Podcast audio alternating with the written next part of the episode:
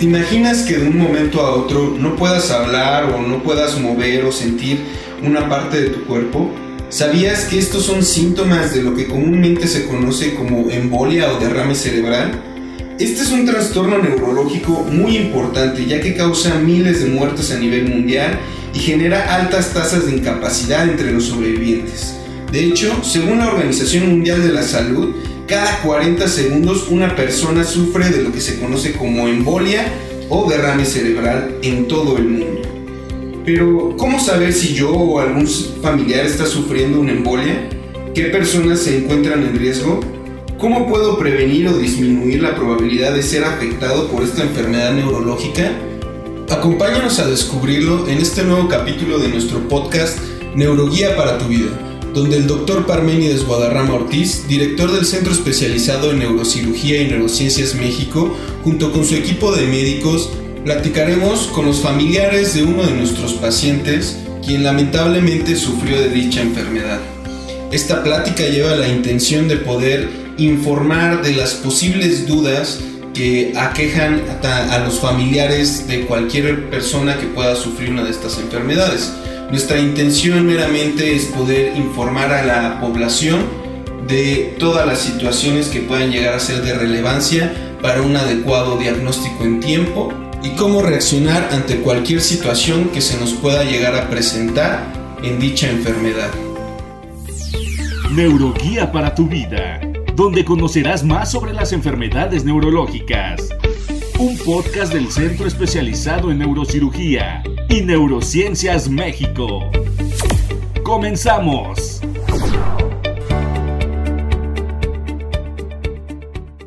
A mí me gustaría que nos hicieran favor de, de contarnos o de platicarnos cómo fue que inició la sintomatología de su familiar. Bueno, creo que todo empezó realmente no, tengo ahorita la fecha exacta del, primer evento que fue un, síncope. Eh, mi papá tuvo el síncope eh, mientras él estaba manejando. Eh, él iba hacia, hacia una hacia otra localidad en el Estado de México y, en algún momento ya de regreso a la Ciudad de México este, perdió el conocimiento. O sea, este, Manejando. Manejando. Manejando. O sea, mi mamá, mi mamá y mi hermana eran los que iban con, mi papá. Y, este, y bueno, eh, el accidente no fue fatal, no sé, no sabemos, no nos explicamos de qué forma porque realmente este, sí fue algo muy, muy, muy grave, muy, grande. ¿Cuándo fue esto? Eh, 12 de noviembre. ¿En noviembre? El 12. El 12 de noviembre. Okay. Fue la primera vez que tuvo como un síntoma relacionado a estas enfermedades, A estas enfermedades cardiovasculares. Sí. Sí.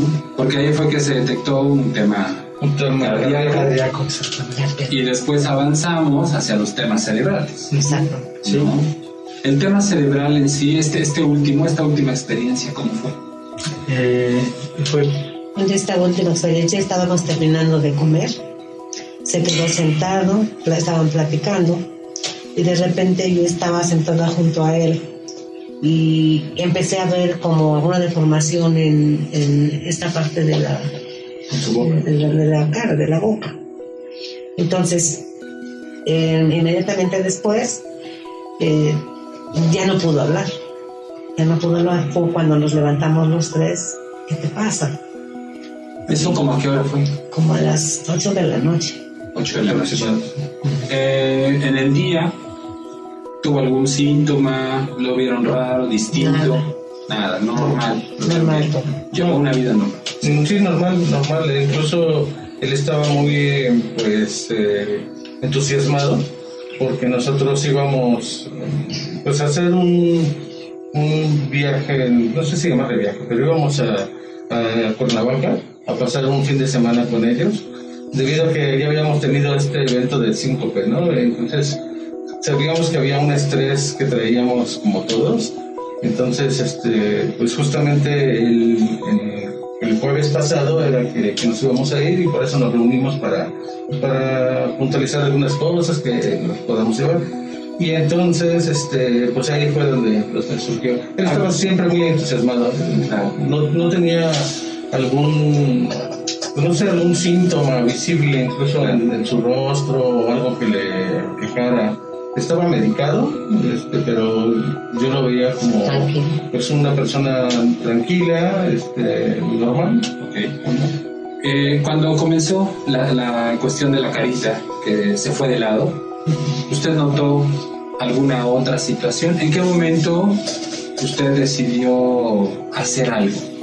Eh, pues en el momento que lo vimos raro, ellos se levantaron eh, y lo trasladaron de la, de la, del comedor hacia la sala, lo sentaron ahí y vieron que pues ya estaba todo desvanecido.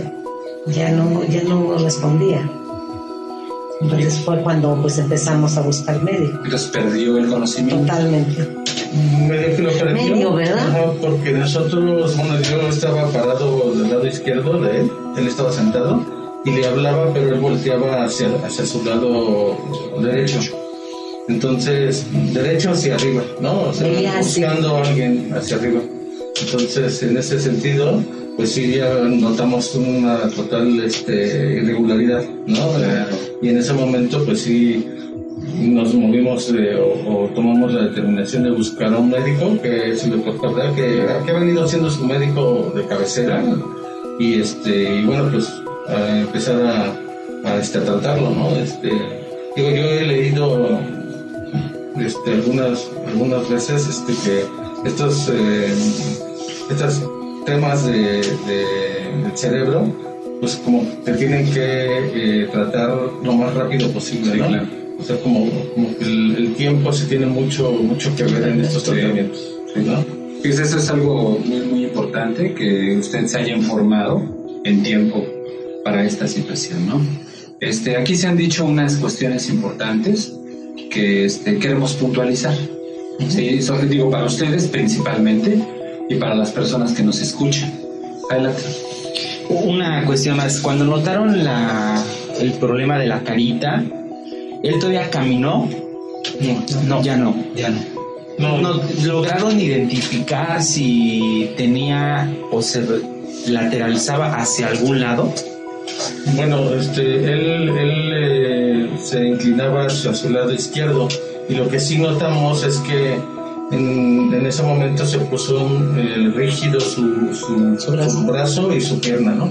Porque pues no, no podía responder, pero sí su inclinación ese iba hacia el lado izquierdo.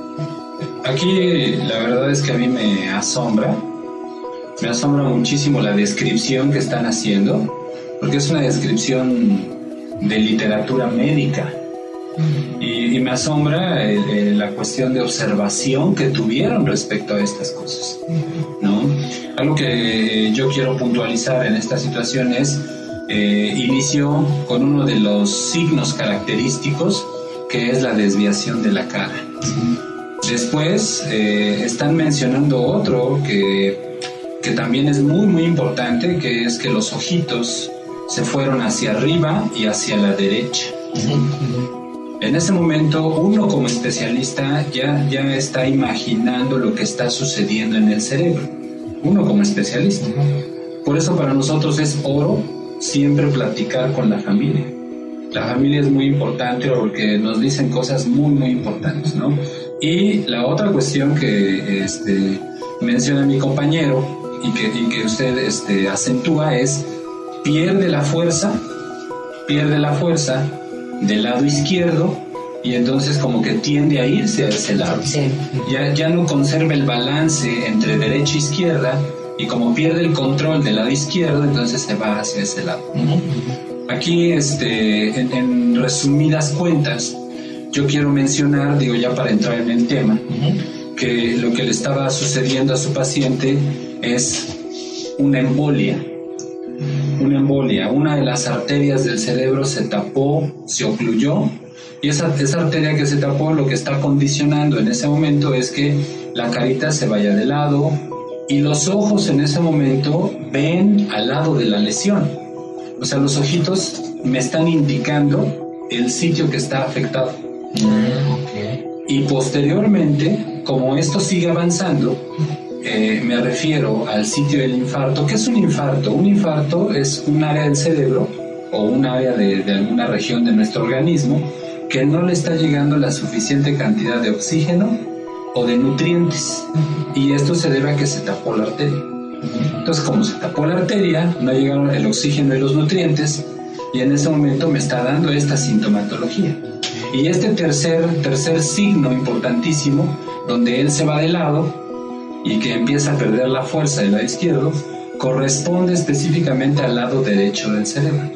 Solo, exactamente, solo por recordar eh, la, comunicación que tenemos entre el cerebro y, nuestros cuerpos, el cuerpo derecho y el cuerpo izquierdo, es contraria. Entonces, todo esto apunta a que su familiar tenía una lesión o estaba teniendo una lesión del lado derecho de su cerebro y que se estaba manifestando en el lado izquierdo.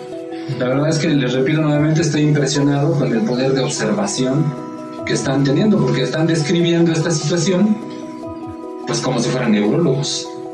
O sea, digo que bueno y muchas felicidades por observar tanto estas cosas. Digo, creo que la parte afectiva tiene mucho que ver. ¿no? Este, ¿Alguno de los doctores quiere puntualizar respecto a los síntomas precisamente para detectar esta enfermedad? Pues justo como bien menciona el doctor Guadarrama, eh, todos los signos, los síntomas y signos que describieron son muy puntuales de lo que es una enfermedad vascular cerebral. De hecho, México, como muchos otros países del mundo, hace mucha campaña de salud preventiva eh, respecto a esta enfermedad porque realmente representa un gran porcentaje de morbilidad, que es que aumenta el grado de enfermedad de una persona y de mortalidad, que ya puede haber este, una defunción. ¿Y cómo podemos evitar esto? Pues con un diagnóstico pronto, como bien mencionó, el tiempo es muy importante. ¿Cómo nos lo enseñan a nosotros? Con tres este, signos o síntomas clave que se los debemos enseñar a la población en general. A nosotros nos los enseñan como algo que se llama triada de Cincinnati o en inglés le llaman el FAST, que básicamente es este, que hayan alteraciones en la cara, que se desvíe hacia un lado, en el mismo lado que hayan alteraciones en el lenguaje, que empiece a hablar extraño, como medio balbucear, y que pierda fuerza, que pierda fuerza de un brazo, de la pierna o de toda la mitad del cuerpo. Esos son los signos que nosotros le tenemos que enseñar al, pues a la población en general, que si detectan estos tres puntos o uno solo, la última letra del FAST es la T, que es de time, de tiempo, que es en ese mismo momento tenemos que acudir a un médico. Y en especial, pues este, alguien que sepa mucho en el área, un especialista, ya sea un neurocirujano, como es aquí en el caso, porque tiene la capacidad de actuar directamente dependiendo del tiempo en el que llegue, o alguien que esté muy inmerso en el área. Entonces creo que esos son como todos los puntos a, aclarar de, todo lo que mencionaron. Es muy de libro, como menciona el doctor y, posterior a que notaron esto y que se dedicaron a buscar un médico, ya contactaron al doctor, al doctor Cabrera, ¿qué pasó? Pues de, un inicio, este, llegamos a, bueno, es que llegamos a un hospital, a otro hospital, este, en donde, bueno, de alguna forma por la situación actual del COVID y, este, y más que nada las exigencias que, hay para, para, el sector salud en cuanto a los enfermos y todo esto. Hubo retrasos. Hubo mucho retraso, sí. Este, estuvimos esperando mucho tiempo este, y, y, bueno, creo que perdimos tal vez algunas horas para, para, para, encontrar la atención más adecuada que mi papá necesitaba, ¿no? Este, posteriormente ya igual el doctor Cabrera nos, nos, nos informó que, que existía ese instituto que estaba muy cerca de, del hospital donde llegamos inicialmente. Y este y digo, como mi hermano lo dice, el, Cabrera, el doctor Cabrera, como, como siempre ha sido el, el, doctor de mi papá, confiamos plenamente en su, capacidad, capacidad que, que, tiene él para, para, saber qué es lo mejor para, para, para mi papá, ¿no? Y fue, y fue, así como llegamos a, aquí. Claro. Aquí hay una cuestión muy importante y regresando un poco a, a la parte previa, que es el retraso eh, en el actuar, en el actuar, ¿no? Efectivamente, yo creo que aquí el, común denominador a toda esta situación es el tema de la pandemia, las situaciones que se tienen que seguir protocolos para cualquier paciente que ingrese a un hospital. Pero aquí hubo un retraso eh, en cuanto a las atenciones. Eh, yo lo que quiero puntualizar es este y que al final no se, no estamos emitiendo juicios de valor respecto a si estuvo bien o estuvo mal. La verdad es que así se tiene que hacer. Este, se priorizó primero la, la, la situación de COVID. Entonces al ver que no tenía COVID y que se descartó, entonces nos se regresó nuevamente a la parte cerebral. Eso fue lo que se hizo en otro hospital. Sí. Pero al final eso hizo que perdiéramos tiempo. Eso hizo que perdiéramos tiempo. Perdimos tiempo para qué? ¿Alguno de los doctores aquí presentes quiere comentar? Adelante, doctora Montes. Sí, eh, lo que comenta el doctor del tiempo es muy muy importante porque eh, cuando un paciente presenta esta arteria que se obstruye, tenemos una ventana de tiempo o un eh, periodo de tiempo en el que podemos, que es muy muy muy pequeño, en el que podemos deshacer el coágulo que tiene en el cerebro o en el cerebro o en cualquier parte. Ajá. Entonces, eh, aquí es muy importante porque cuando las personas llegan, llegan horas o días después y ya no estamos en esa ventana. Entonces ya nos podemos eh, dedicar nada más a tratar de corregir un poco las secuelas que tiene. Pero ya no se puede tratar. Yo aquí quiero este, agregar algunas situaciones a lo que comentó la doctora. Efectivamente, cuando una arteria se tapa, y que eso lo platicamos con el doctor Cabrera, cuando una arteria se tapa, hay, hay un área cercana a la arteria que empieza a sufrir el hecho de que no tiene irrigación. Entonces, como no tiene irrigación, esa, ese sitio se empieza... El, el no tener irrigación quiere decir que no le está llegando oxígeno y no le están llegando nutrientes, entonces esa parte empieza a infartarse.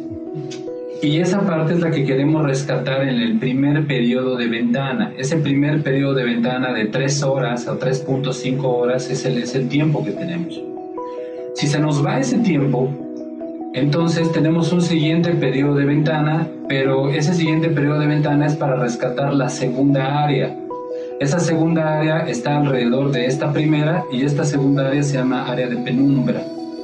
¿Por qué se llama área de penumbra? Porque es un área que también está sufriendo, pero todavía no tiene la pérdida total del, del riego sanguíneo, o sea, todavía no tiene la, esa situación.